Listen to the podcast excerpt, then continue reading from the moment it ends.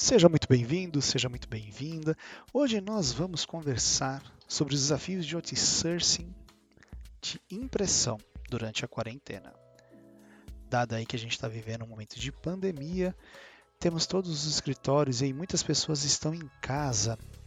Como a pandemia impactou os negócios e quais soluções são possíveis para a sua casa? Bom, chega de enrolação, vamos logo para o nosso bate-papo, vamos ver com quem a gente vai falar. Fica com a gente.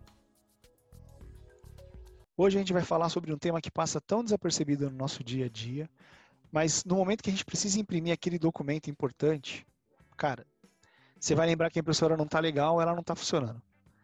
Bom, calma aí que o objetivo aqui não é vender nenhuma impressora, mas sim trocar uma ideia aqui com um especialista no assunto. Hoje a gente vai conversar com Gabriel Ragassi, ele é diretor executivo na Expertise. Seja bem-vindo, Gabriel. Rogério, obrigado. Prazer estar aqui com você. E você tocou num assunto que, é, que é, parece brincadeira, mas eu sempre comento isso. Muita gente esquece das impressoras. Na verdade, eu falo que muita gente não liga para a impressora, até que a impressora não ligue para elas. E aí eles lembram. Cara, eu vou te falar que eu passo uns perrengues aqui, viu? A minha tem, é daquelas mais ecotanque da vida. Puta, vira e mexe, eu tenho que ficar limpando o cabeçote. Então, isso é verdade. Eu só lembro quando eu vou usar, porque ela tá lá estacionada. Mas, Gabriel, conta um pouquinho mais para quem está nos ouvindo. Quem que, quem que é o Gabriel? Quem é a pessoa Gabriel? o Gabriel é um cara de muita sorte. É, graças a Deus, meus pais, ainda que com pouco estudo, me deram várias oportunidades de, de aprendizado. E aí eu friso isso de aprendizado. Porque logo como eu, quando eu era pequeno, meus pais me colocaram no judô, me me colocaram na natação e o judô para mim foram, foi uma das principais é, ferramentas para minha formação pessoal. Foi onde eu aprendi muito sobre disciplina, aprendi sobre respeitar os mais velhos, aprendi sobre que o treinamento leva à perfeição, insistir. E nessa época era uma época muito gratificante, que eu gostava muito de judô, eu acabei me federando, acabei virando é, competidor mesmo e eu levava muito a sério. E aí, dessa mesma forma, eu acabei levando a sério a, a minha vida. Então, as oportunidades que, infelizmente, meus pais não puderam me dar, eu fui, corri atrás e acabei conhecendo outras pessoas, que com essas pessoas conheci outras oportunidades.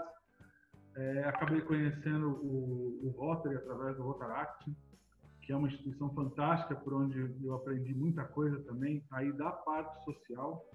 Eu gosto muito do serviço voluntário e desde de, de, cedo também eu comecei a trabalhar. Eu entrei no Banco do Brasil, na época podia, né? Eu tinha 13 anos quando eu entrei no Banco do Brasil, comecei a trabalhar cedo. E o meu chefe lá, ele era bem, bem rude. Naquela época não tinha esse negócio de, de frescurinha, de mimimi, que hoje tem não. Então eu aprendi bastante com ele, tomei bastante paulada na época, e isso foi, obviamente, formando um, um Gabriel profissional, um Gabriel disciplinado, um Gabriel que corria atrás dos seus, dos seus objetivos também, né? E, infelizmente, aí depois eu fui, fui me formando tanto na área acadêmica, aí, que como você colocou, eu, eu, eu trabalho hoje na, na, parte de tecnologia. Lá atrás eu fui técnico, eu comecei como técnico logo depois que eu trabalhei na, na, no Banco do Brasil. E aí de técnico eu queria virar vendedor, porque vendedor era o cara que, que ganhava dinheiro na minha época, né? Então o meu sonho era ser vendedor. E para isso eu fui ter uma, uma certa formação. Eu fui estudar análise de sistema, porque sendo analista eu conseguiria é, virar vendedor com maior facilidade. E acabou que de técnico eu fui para vendedor, porque eu era um bom técnico.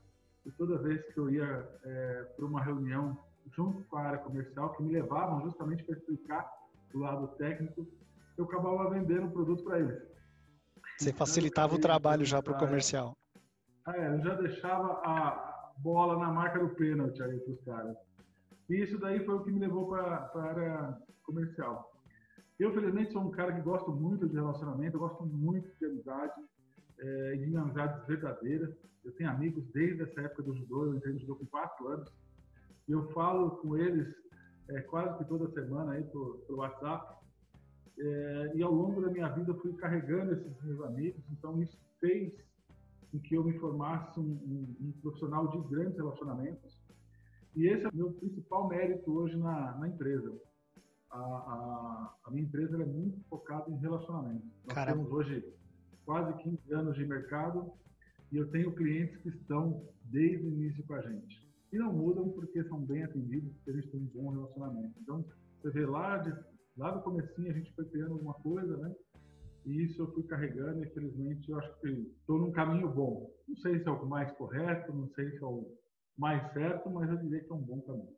Bacana, cara. Dado que você já deu todo um, um, um caminho aí, é, como é que te deu esse estalo de, de abrir expertise? Isso aí foi, tipo, você começou, se juntou com seus camaradas aí para fazer esse trabalho, esse projeto? O que, que, que você montou? Como que te deu esse estalo de vez aí? Tá. Cara, a expertise foi um, um, uma situação bem controversa. Eu já tive uma primeira empresa, é, quando eu trabalhei na, na IBM como técnico, é, eu era técnico de mainframe, quem lembra de mainframe, né? Eu fui técnico de mainframe. Depois eu fui para uma outra empresa. Nessa outra empresa eu trabalhei um produto a qual a Xerox era minha cliente. E depois eu saí dessa empresa e montei minha primeira empresa, chamava Uppersys, que era uma empresa de locação e manutenção de mainframe. Seria exatamente o outsourcing que eu faço hoje de impressora, só que naquela época para mainframe. Infelizmente eu era muito novo, eu tinha pouca experiência, não tinha experiência de negócio, não tinha o traquejo, a malandragem que muita gente tem hoje para você entender algumas coisas, né? E eu tomei muito balão de cliente. Então eu acabei fechando porque muita gente ficou me devendo. Por mais correto que eu fosse, eu acabava apanhando aí pela malandragem dos outros, né?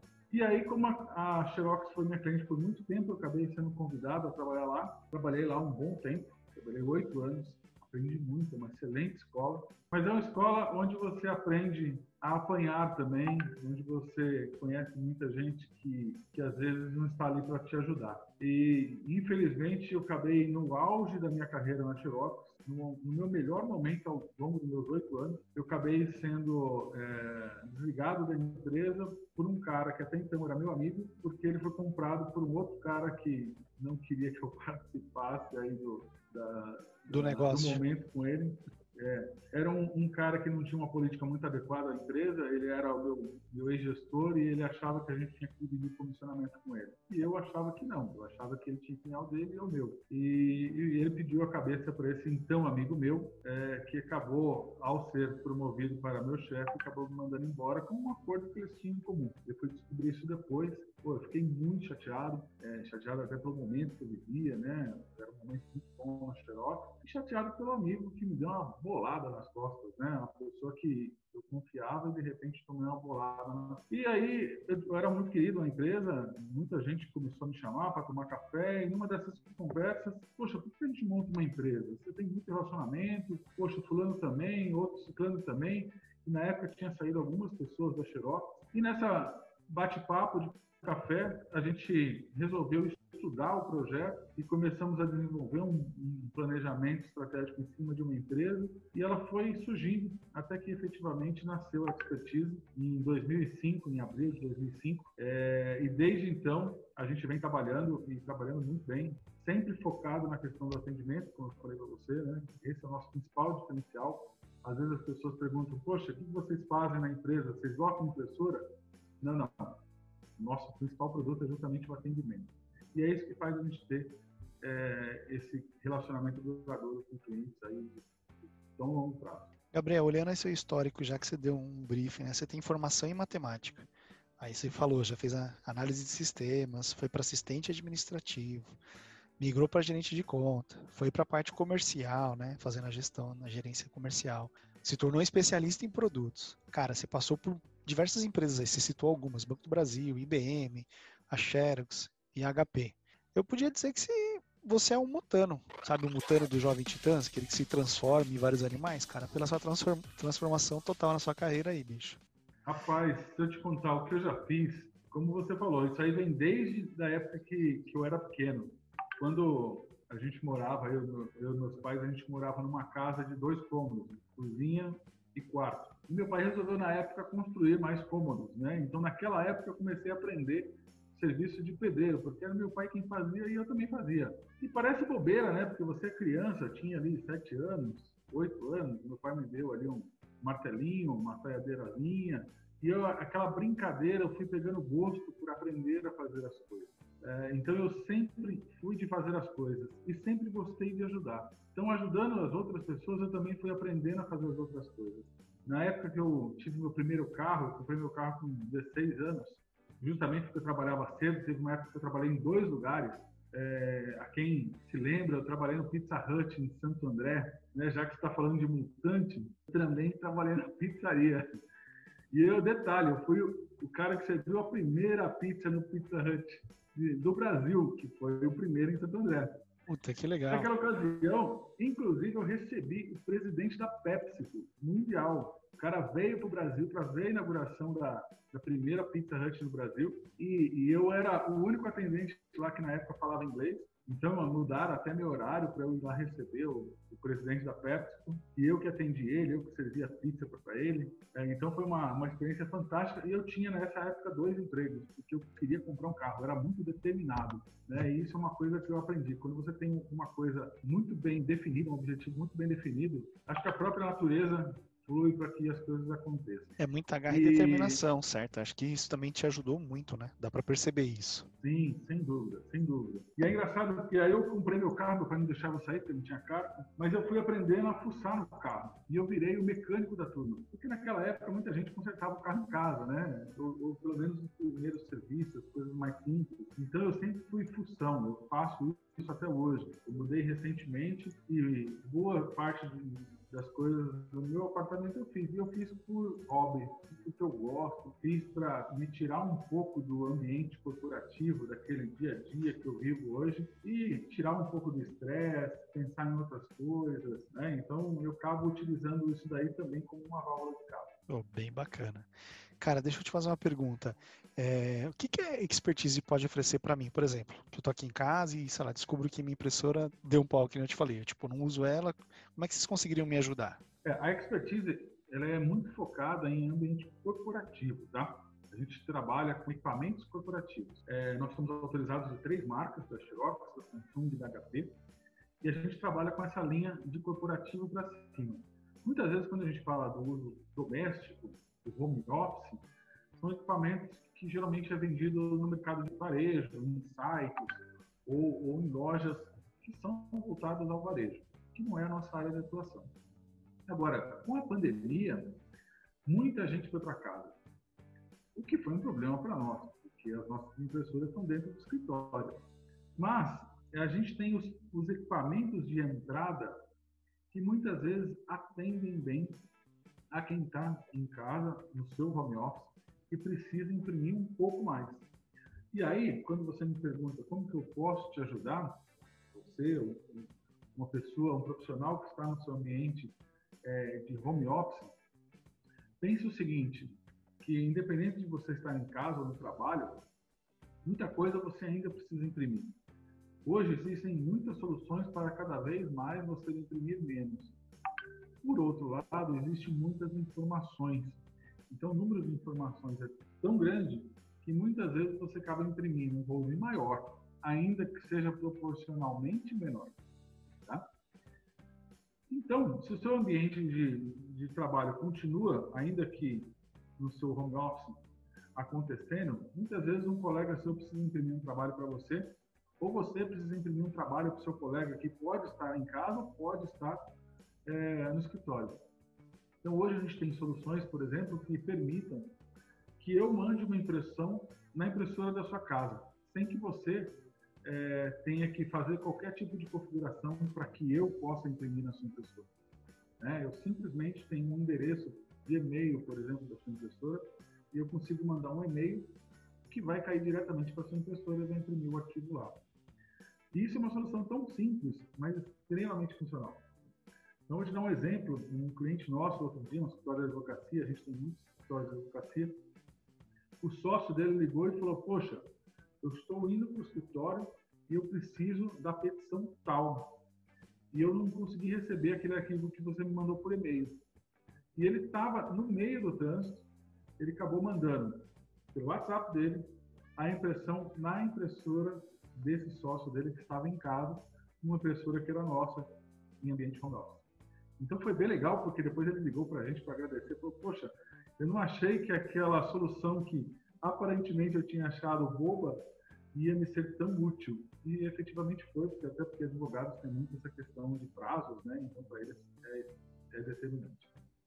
É para essa parte de escritório de advocacia, é, contratos, aditivos, tudo isso pega bastante, né? Então se não tiver para o cara ler na, no trânsito, como você colocou aí, o cara tá lá sendo deslocado, é, fica difícil, né? Porque para ler no. Eu tenho muita dificuldade de ler no, em aparelhos digitais. Eu leio bastante notícias, mas para ler conteúdo muito grande, eu também prefiro. Acho que acho que é da velha guarda isso, eu não sei. Mas eu prefiro muito impresso também é. para facilitar. Eu costumo dizer até que é, muita gente fala que a, as impressões estão acabando, e eu sempre falo, é, a cada nova geração que vai nos deixando é que sim, o volume de impressão vai acabando, porque as gerações mais, mais velhas gostam de ler no papel ainda e é muito uma questão de hábito, né? Então é difícil você mudar essa questão de hábito. É. Agora eu vou dar uma uma dica, uma dica justamente para quem está em casa é, e é uma dica legal. Muita gente é, acaba comprando impressoras para colocar em casa e acabam comprando as impressoras erradas. Isso é muito típico. Aliás, não só quem está em casa, tá? É, muitas vezes empresas que, que, ao invés de locar impressoras, decidem comprar impressoras, acabam comprando os equipamentos errados. E aí eu vou dar uma dica que é fantástica para você que está em casa ou até para você que tem a, o seu ambiente aí na empresa. Existe uma regra básica em impressoras Quanto menor o seu investimento, maior é o seu custo página. Só que o que é fundamental para você é você estabelecer o ponto ótimo no custo página. E aí, se a gente pegar e ir num supermercado, aí, num grande varejista, e entrar, provavelmente você vai ver lá uma impressorinha sendo vendida por 200 reais. E você vai falar, poxa, que legal, é colorida, é, é multifuncional, ela copia, ela escaneia, ela imprime, poxa, vou comprar 200 reais, está barato. Passa 15 dias e você precisa comprar um cartucho para ela. E aí você chega lá para comprar o cartucho na mesma loja e o cartucho custa mais 200 reais. E passa um mês, você vai ter que comprar outro cartucho que custa mais 200 reais. Você fala, pelo amor de Deus, eu vou gastar 200 reais por mês? Pois é, com 200 reais por mês, você teria alugado um equipamento profissional e estaria fazendo um volume muito maior de impressão do que uma impressorinha dessa que você comprou. Detalhe, uma impressora, uma impressora pequena dessa, ela não tem robustez. Se você colocar no ambiente de trabalho, obviamente, ela não vai aguentar. Um exemplo bem contrário a isso é uma gráfica. Geralmente, quando você tem um volume muito grande para fazer, você vai numa gráfica, porque é mais barato, né?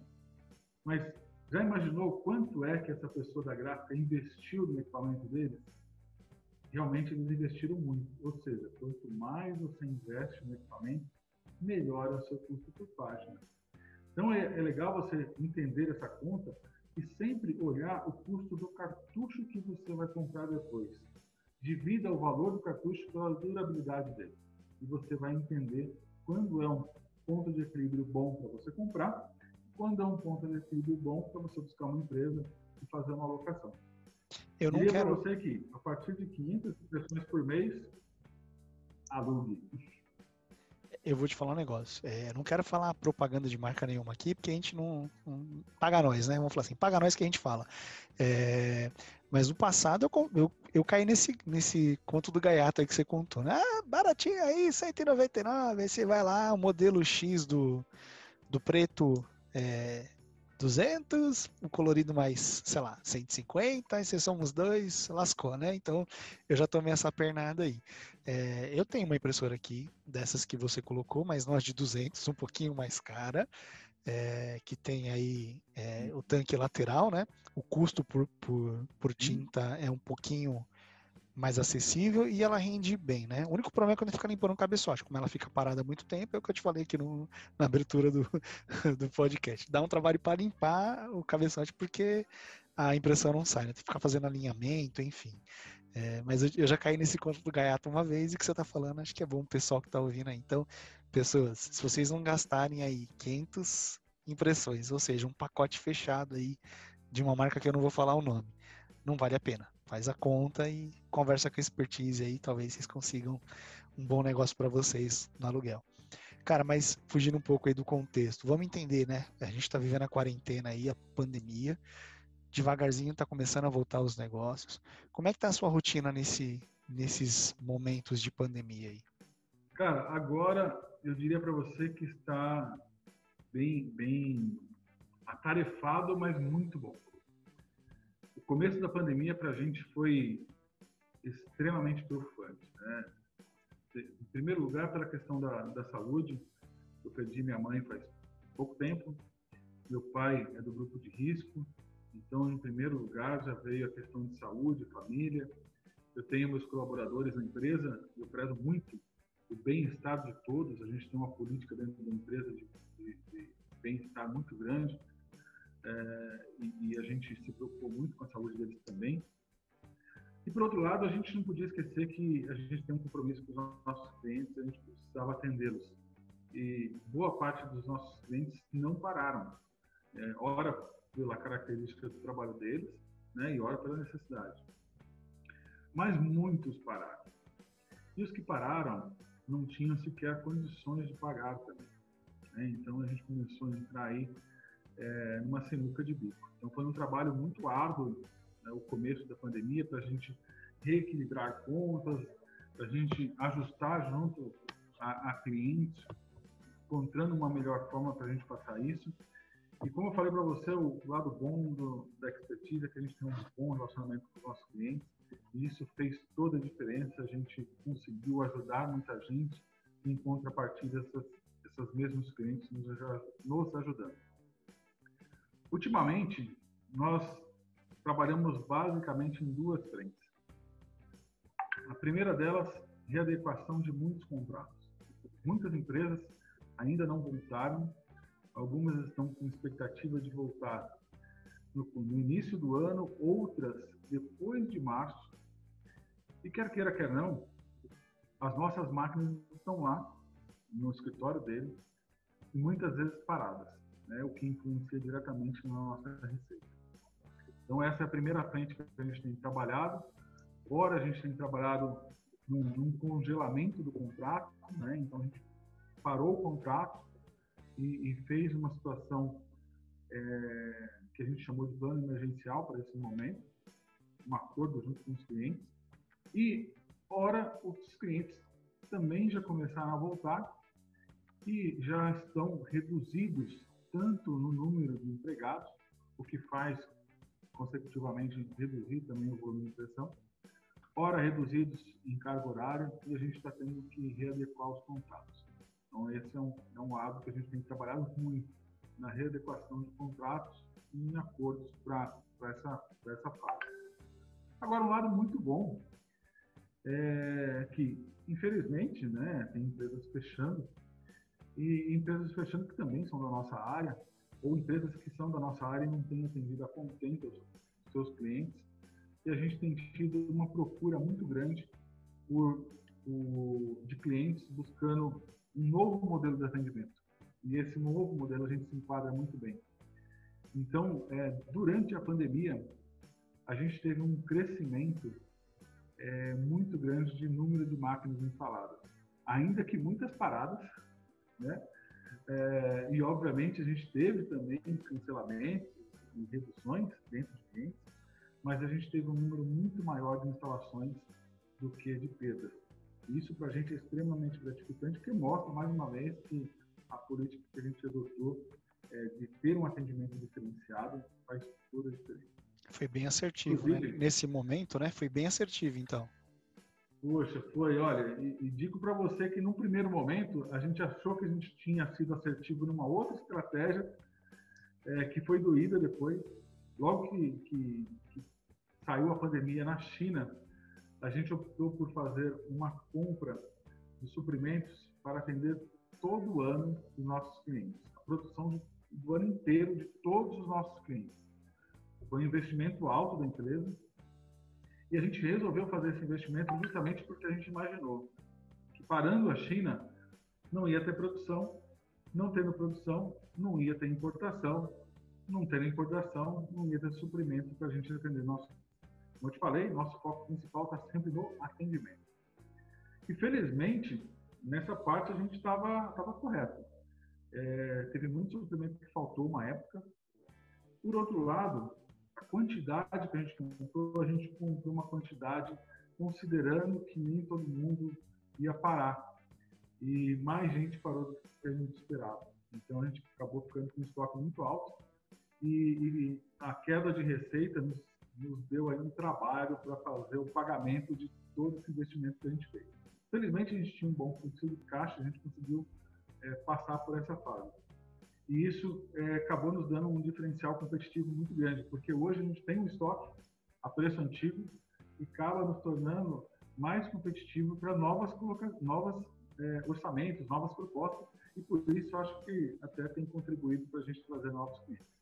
Eu ia falar isso, né? Porque até porque o dólar hoje é 5,80 aí na parte de câmbio, né? Versus o começo do ano, foi, acho que foi um chute muito bom, eu diria, né? Rapaz, eu não sei como vai ser a hora que o nosso estoque acabar, porque a diferença é muito grande, né? Tá, tá bem gritante. Colocar aí na ponta do lápis, dá, dá em torno de 35% de aumento. É... é muito grande. É, isso se os presidentes americanos e o nosso não continuar falando bobeira, né? Para ajudar o disparate aí no dólar, né? Tem as brigas internas e externas que é. influenciam, infelizmente. Cara, mas é, de tudo que você falou aí, que a gente ouviu até agora, né? Qual que é o maior desafio que você teve aí na sua vida e, e que te motivou, cara, eu preciso mudar? Tipo, aquele, aquele choque de realidade, você fala, não dá para ser assim, eu preciso mudar. Cara, choque que eu tive, o maior choque na minha vida foi a perda da minha mãe. Isso daí é uma coisa que mexeu e, e ainda mexe muito comigo. É, mas eu acho que esse momento da pandemia tem dado a oportunidade para a gente refletir sobre muitas coisas. Né? eu vinha numa vibe muito de trabalho, trabalho. É, infelizmente eu, eu não vivo é, com meu filho, não vivia, né? Porque agora na pandemia ele fica boa parte do tempo comigo.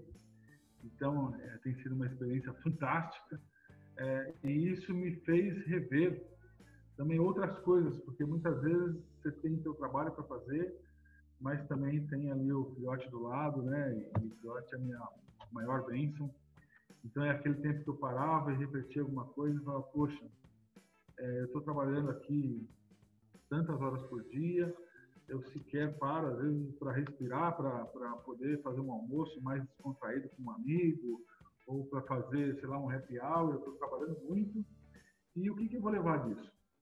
Né? Então, eu estou justamente nesse momento de pandemia, falando de mudança, eu estou revendo conceitos, né? Eu estou é, buscando coisas que possam agregar para a minha vida e não que é, a gente vai abrir mão do dinheiro, porque o dinheiro, quer queira, quer não, infelizmente, ele, faz parte da nossa vida, né? A gente precisa dele para a gente buscar os, os, nossos sonhos. É um Mas, bem necessário, é, né? Hoje é um bem necessário, não é um mal, é um bem, né?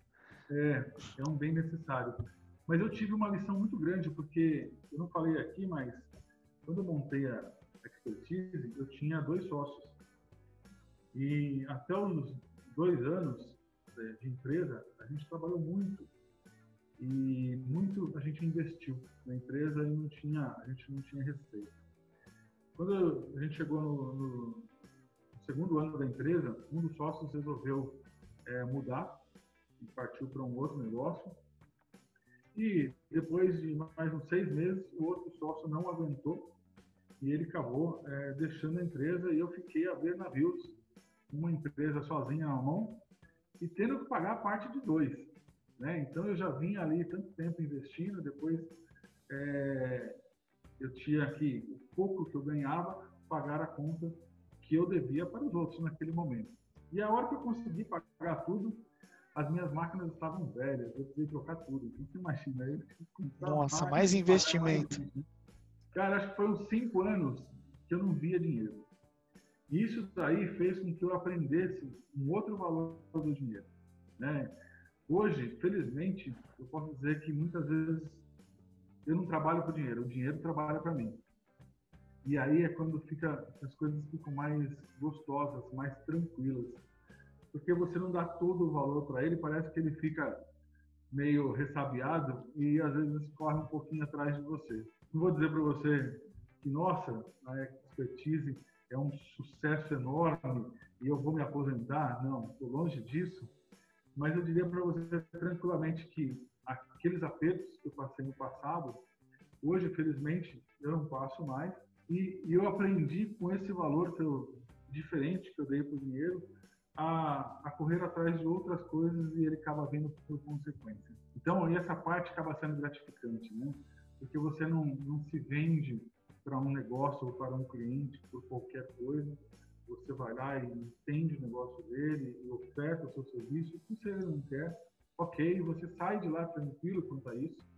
É, e também quando você aposta num negócio e vê que aquele negócio vai te trazer uma, um, um, resultado que não é só financeiro, ele acaba sendo muito mais gratificante também e o financeiro acaba vindo junto, né? Acaba sendo bom para todo mundo, então obviamente o financeiro vem junto também. Muito legal. Agora vamos para o outro extremo, né? A gente perguntou aí qual o maior choque que te motivou, mas é, olhando aí para para momento mais alegre, o que que vem na cabeça? Qual que é o primeiro momento que vem para você, que mais te encheu de alegria, assim, que te deu aquela felicidade? Cara, o momento mais alegria da minha vida foi quando meu filhote nasceu. Né, o Mateuzinho, que você conhece, inclusive. É, esse foi o, sem dúvida nenhuma, maior alegria da minha vida e é difícil até expressar o quanto isso é gratificante para mim. Ser pai é uma coisa que eu sempre quis, eu demorei para ser, eu aproveitei, felizmente, minha vida bem, e acho que eu tenho muito a aproveitar ainda, né? Não estou desistindo dela, não. Mas é, quando eu tive o, o, meu filho, era uma coisa muito certa do que eu queria, e, e o momento foi extremamente especial, e ser pai é a maior bênção da minha vida, é a maior alegria da minha vida. Só não vem com manual, né, Gabriel? Porque no começo a gente sofre um pouco. Mas, olha, vou falar, hein? Sofre, mas como eu falei para você também, eu sou um cara persistente, sou também disciplinado, vou pular, eu banho, mas vou, vou fazendo. Eu, eu pegava as receitinhas de, de sopinha, fazia receitinha tudo no sábado, eu experimentava, via o que estava bom, o que, que não estava, fazia de novo. Rapaz, hum, Deu trabalho, mas diria para você que eu fechei com chave de ouro. Mas é bom, é bom. Desde o primeiro banho que foi meu, né, aos jatos na cara do xixi, né? Que de vez em quando você tirava uma fraldinha e vinha. É, mas foi.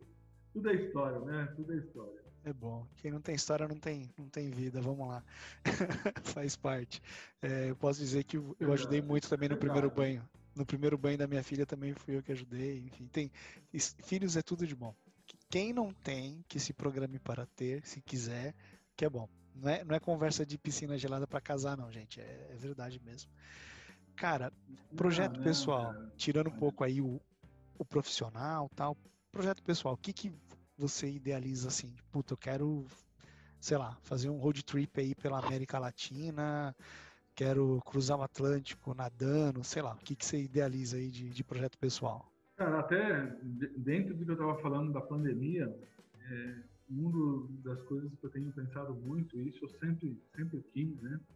Mas agora eu tenho pensado mais a sério, é ter uma casa, muito provavelmente uma casa de campo, mas uma, uma casa onde eu possa criar histórias, criar recordações um lugar onde eu possa viver momentos especiais com a minha família, em especial com meu filho, com a minha sobrinha, que eu amo muito, é, e com muitos amigos, com amigos meus, com amigos dos meus filhos, com os pais deles. É, então, esse é um, é um projeto que eu tenho, tenho pensado bastante a respeito. Outra coisa, é, eu espero em breve estar indo para o Ushuaia, gosto muito de andar de moto. É, tenho muitos amigos que gostam também, Mas, infelizmente, muitos deles não andam, ou não andam tanto quanto eu gostaria. É, é, infelizmente. Eu fico devendo, de porque moto, eu gosto de bike, quem... mas moto não dá, desculpa. É, é, então, tá vendo? Mas assim, andar de moto é uma coisa que quem anda vai entender perfeitamente o que eu estou falando. É um momento que você se abstrai do mundo. É um momento que você esquece todas as suas preocupações, que você sente o vento na cara, que você curte o momento, que você curte a paisagem. A paisagem em cima de uma moto é totalmente diferente dentro de um carro. Então, é, é fantástico. E eu fiz um passeio pela América Latina que foi deslumbrante. É, já tinha feito outros passeios longos, né, mas não como esse pela América Latina. E, e pretendo muito ir para o Ushuaia, então tenho tentado convencer aí esses meus amigos a, em breve aí a gente está tá fazendo esse passeio para o Ushuaia. E eu quero também, dentro do criar histórias, né? Eu estou nesse, nesse projeto aí de não só da casa, mas também de criar história com o meu filho. Então, é, eu comprei aí nessa época da pandemia uma, uma scooter elétrica, justamente para já ir passeando com ele e ele já ir sentindo o vento na cara, já ir ali botando o bichinho nele do, do ventinho na cara. É, agora a gente comprou uma bicicleta nova para ele, para justamente você falou de bicicleta, é uma coisa que eu quero muito andar, eu gosto de andar de bicicleta, mas eu infelizmente não tenho companhia. Então agora eu comprei uma bicicleta maior para ele, o bichinho está ficando grande. Então a gente vai ter aí um, momentos de, de passeio de bike. Então eu, eu quero muito é construir essas, esses momentos de recordação com ele. Eu felizmente passeio bastante com ele, a gente sempre faz coisas juntos, viaja. A pandemia nos tirou isso um pouco, né? Por outro lado, nos deu a possibilidade de passar a semana inteira juntos, de conviver muito mais. Então, eu estou ansioso aí por um novo momento onde a gente possa sair também e, e desfrutar desses momentos e, e come, começar a criar novas recordações. Bacana. Cara, a gente tem dois quadros aqui no, no podcast. O primeiro é o válvula de escape. Válvula de escape. Então aqui a ideia é ver como você faz aí para extravasar, para você relaxar, ter um momento só seu, né, para entrar no estado mais tranquilo, né, na parte mais harmônica, sem nenhuma preocupação. Deu para entender claramente que você gosta de dar uma volta de moto, tal, mas além da moto, o que mais você pode, você faz para dar essa extravasada aí? Cara, para extravasar, realmente, moto é, é uma coisa ímpar, é fantástico. Eu já tive é, alguns tipos de moto. Hoje eu tenho uma Big Trail. Mas moto é, é quem tem moto vai entender. Às vezes você está estressado do trabalho, você está puto da vida, você pega a moto, entra numa castelo, vai até ali em São Roque, toma um café, volta, você está recuperado. Esquece esse negócio de terapia. É a melhor terapia que tem tanto é que a gente chama de mototerapia. Então, uma válvula de escape minha realmente é a moto. E uma outra válvula de escape que eu tenho, que sempre tive, é estar com os amigos. Eu gosto de, de conviver com os meus amigos. É, acredite, você que é, já, já, já pudemos desfrutar de muitos momentos juntos. Cerveja não é minha bebida que eu mais gosto, mas quantas vezes a gente não tomou cerveja junto, né? Eu gosto justamente pelo fato de estar com os amigos, de dar risada, de brincar, isso daí é, me tira do meu ambiente é, e, e, eu, e eu consigo com certeza aí tirar não só preocupação, como ficar mais tranquilo. Outra coisa que eu adoro muito é viajar. E é engraçado, eu moro do lado do aeroporto. Aliás, o que me fez comprar esse apartamento aqui é justamente a vista que eu tenho do aeroporto. E uma coisa que eu sempre tive, desde o meu primeiro emprego, que eu tinha a oportunidade de fazer uma viagem de avião, isso me, me, me dava uma tranquilidade. A partir do momento que o avião levantava voo, eu me despreocupava do, daquilo, daquele meu cotidiano e eu entrava numa vibe de que eu estou viajando, ainda que fosse a trabalho. Né? Então, isso para mim, viagem, sempre foi uma válvula de escape, independente até se for a trabalho. E o mais gratificante de todos é estar com meu filhote e quando eu posso estar também com a, com a minha sobrinha juntos. Aí é fantástico. Bacana. E o outro quadro que eu comentei é que a gente tem aqui um põe na balança, que é o momento de que você coloca de indicações, né? Então aqui, meu, tá aberto para você falar o que te faz bem, seja música, livros, séries, enfim. Né? A gente conversou com, com o Eric aí, que é gestor de RH. É, você fala, pô, o cara é centrado. Pô, o cara veio aqui e falou que ele gosta de filme de terror e rock pauleira. Então, tipo, você fala, cara, como assim? Então, vamos lá, o que que um, um diretor comercial que gosta de motoca, qual que é a indicação dele aqui para o povo colocar na balança e, e curtir aí? Cara, uma indicação que eu faço, e, e muito em especial para quem talvez não tenha tido oportunidade de fazer. Faça alguma coisa pelo outro. É, eu, como eu falei, eu entrei no, no Rotary, né, através do Rotaract, muito novo também. Eu entrei, eu tinha 13 anos. E lá eu aprendi muito sobre trabalhos voluntários, sobre fazer alguma coisa pelo outro. Tanto é que o lema de Rotary é dar de si antes de pensar em si. E é tão gratificante quando você recebe um sorriso de gratidão e aquele sorriso vem de coração que te faz querer mais, te faz querer ajudar mais, te faz querer fazer mais pelo outro. É, eu lembro, logo que eu entrei na, na Xerox, depois dessa minha primeira empresa, quando eu entrei na Xerox, eu estava num momento bem difícil. Eu não tinha dinheiro nenhum, porque eu tinha investido tudo na empresa. E, na verdade, eu estava devendo dinheiro é, para o meu pai na, na, ocasião. Ah, mas é pai, só que eu estava devendo. Né? E eu, eu tive um, uma entrada na Xerox, na ocasião, para ganhar como PJ 500 reais de ajuda de custo por mês. Eu não tinha nem salário. Foi o que me apareceu na época e eu abracei. Felizmente, no meu segundo dia eu fiz uma venda e na época eu ganhei 5.500 reais na venda. Putz, aquilo foi fantástico, que já foi um belo um salário naquele mês. E meu ano foi muito bom. Então, chegou no final do ano, eu preparei, eu mesmo preparei algumas cestas de Natal, e eu sabia de algumas pessoas que moravam na rua, mas em lugares que eu não via as outras pessoas parando para ajudar. E uma delas, é, você já, já deve ter passado, no final da Bandeirantes, quando você pega o viaduto e cai na Via Expressa. Embaixo desse viaduto lá na Via Expressa tinha um casal que morava. Eu preparei a cesta, atravessei a marginal e fui até lá levar.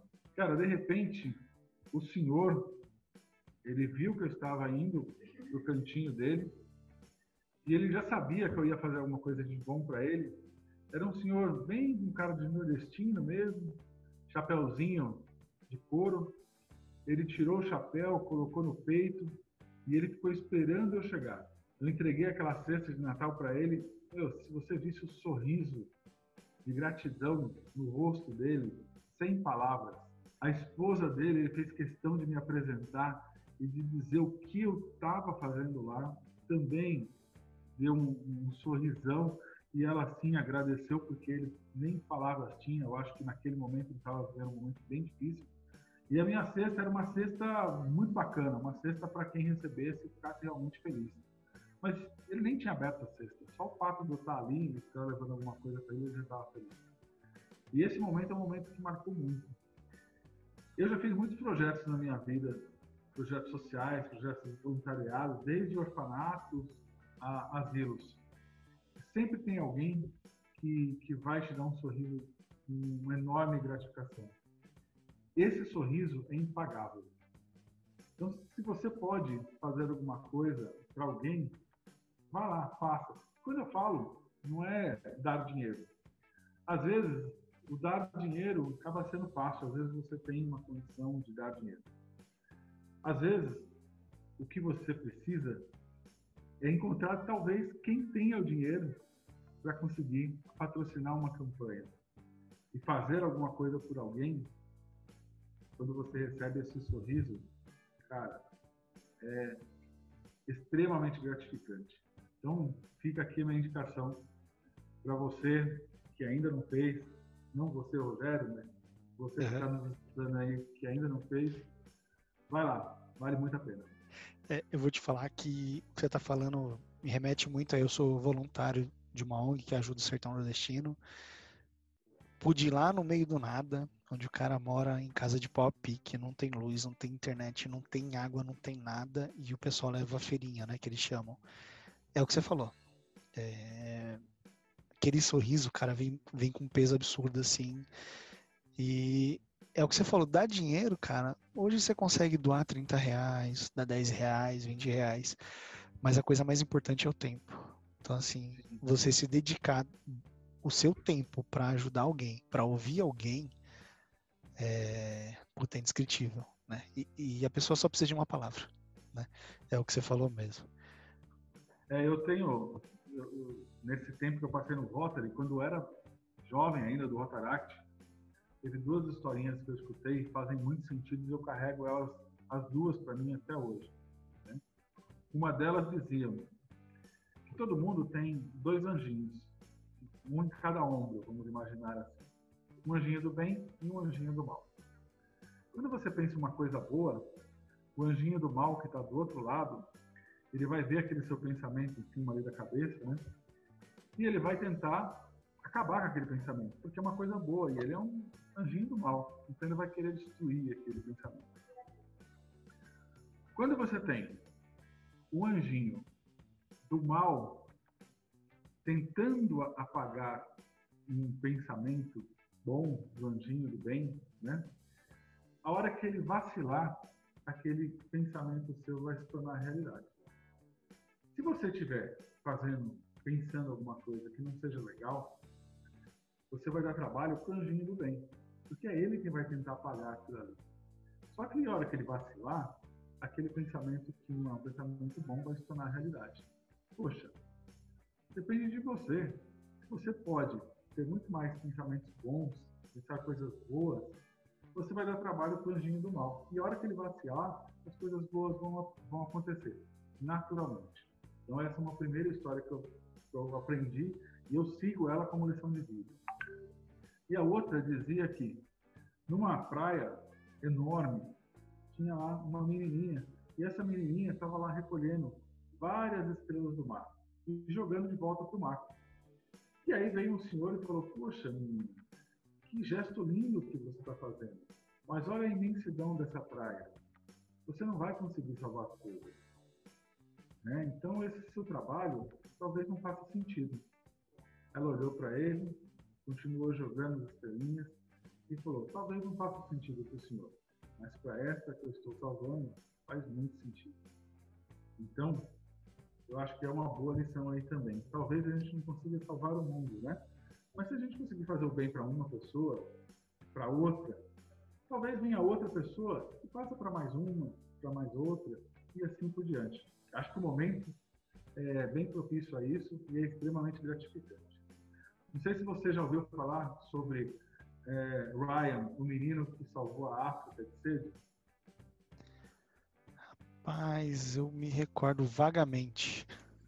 Cara, a história dele é muito bacana, principalmente para a gente que tem filhos nessa faixa de 7, 8 anos.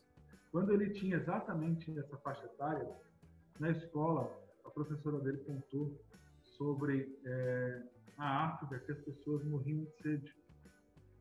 E ele falou, mas professora, eu vou te falar mais ou menos como uma história, que eu não sei a história, não lembro a história a fundo, não me recordo dela a fundo, mas uh, é mais ou menos assim. Professora, é, mas por que não fazem um poço lá para essas pessoas morrerem de sede? Ah, poxa, não sei, mas quanto custa um poço? Ah, não, custa uns 200 dólares.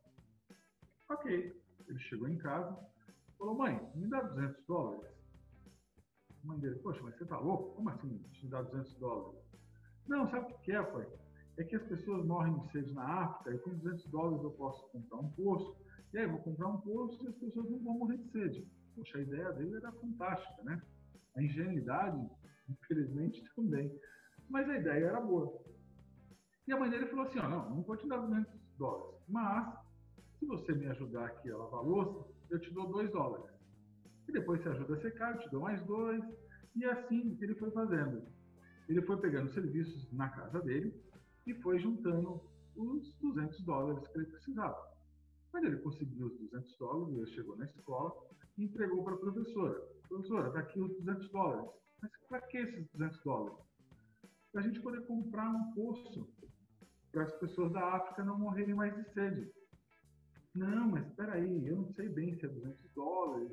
Não, mas não é muito assim.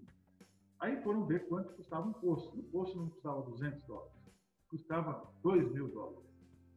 O que ele fez? Voltou para casa e não só continuou fazendo os serviços que ele estava fazendo em casa, como lavar louça, secar louça, cortar grama, mas também começou a fazer isso para a vizinhança. E ele levantou os 2 mil dólares. E aí chegou de novo na escola com os 2 mil dólares. E a professora falou: Não, peraí. É, eu não sei como é que faz isso, você me desculpa, mas é, não é bem assim. E chamaram o diretor e, e o negócio tomou uma proporção que levaram ele até a África para ele construir um primeiro posto dele, com o dinheiro que ele arrecadou de fato.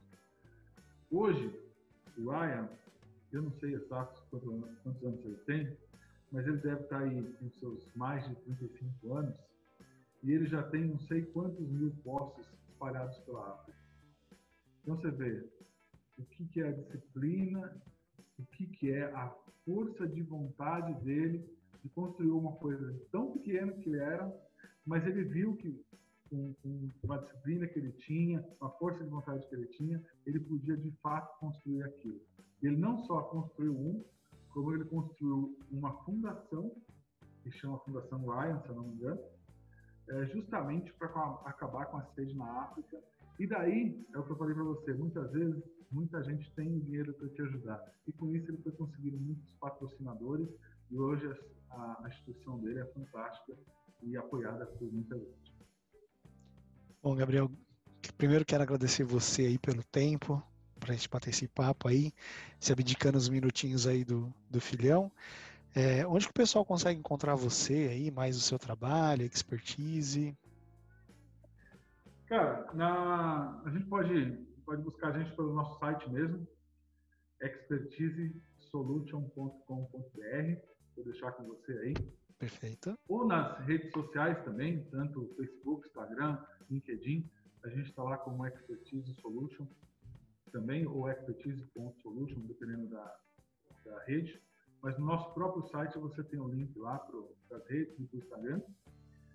Ou, se o pessoal quiser se conectar comigo aí no LinkedIn, pode procurar por Gabriel Ragazzi e vão encontrar também. Perfeito. Eu vou deixar todos os links aqui na descrição desse podcast. Bom, muito obrigado você que nos ouviu, obrigado pela audiência, pela paciência e até o próximo ponto de equilíbrio. Um abraço.